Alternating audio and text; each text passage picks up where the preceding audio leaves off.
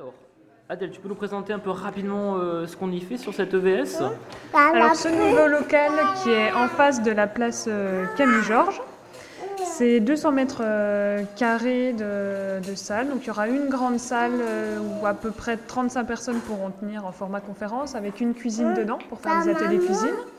On aura hum, un espace public numérique avec des 6 ordinateurs et deux salles d'activité plus une euh, petite salle de permanence pour des permanences sociales par exemple. Et c'est vraiment destiné aux habitants du deuxième et aux associations du deuxième pour se réunir, euh, créer des projets dans le quartier, découvrir ses voisins, faire euh, transmettre ses connaissances et faire du lien entre les habitants, les associations et entre habitants, assos et entre associations elles-mêmes également. Euh, pour toi, Pauline, du coup, ça t'évoque quoi qui est aussi habitante du quartier du, du deuxième arrondissement? Euh, bah, moi d'abord j'ai deux enfants en bas âge donc c'est vrai que les jours d'hiver euh, me dire qu'on aura un lieu euh, pour jouer à l'extérieur de la maison, un lieu éventuellement où on aura la place en tant qu'adulte pour boire un thé, un café à côté pendant que les enfants jouent, c'est quelque chose qui, manque dans le quartier. On se retrouve effectivement de temps en temps à la MJC autour des activités des enfants mais c'est vrai que c'est un peu loin et, surtout on avait un café poussette de l'autre côté de Perrache qui a fermé il y a peu de temps et depuis, c'est vrai que c'est un lieu qui manque.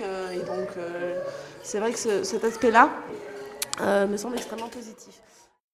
Louis-Emmanuel, euh, des idées que, que- que tu aurais justement sur, sur le quartier, comment l'animer euh, de manière différente, des envies en fait? Des rêves sur ce quartier-là Non, des envies, des rêves. Je dirais que euh, dans le quartier, en fait, le quartier Confluence, c'est un nouveau quartier avec des habitants, une mixité sociale, avec différents habitants. Et petits habitants aussi. Voilà, les petits habitants, comme vous l'entendez Ouais, du coup. habitants, euh, je suis juste à côté. Et euh, un lieu de simplement de vie, d'animation. Alors on a déjà des, des structures telles que la Maison des Familles, qui est très sympa, qui propose pareil plein d'ateliers qui sont sympathiques, mais qui ne viennent euh, pas forcément à tout lieu, à tout le monde, et Ah qui oui. peuvent être complétés également en termes de services, que ce soit d'ouverture, d'horaire ou quoi que ce soit. Donc euh, je pense que c'est très bien. Après, je pense que ça pourrait être utile. Il faut penser aux enfants à tout âge. Les miens, ils sont encore très jeunes, ils sont en petite section et il y en a un autre qui ne va pas à l'école. Mais il faut penser aussi aux ados. Il y a un collège juste à côté. Euh, ce serait bien de voir euh, tous les, les jeunes du collège, euh, s'il n'y a pas des choses qui. si ce lieu pourrait pas leur être utile. bah, Merci en tout cas, merci pour cette interview. Merci.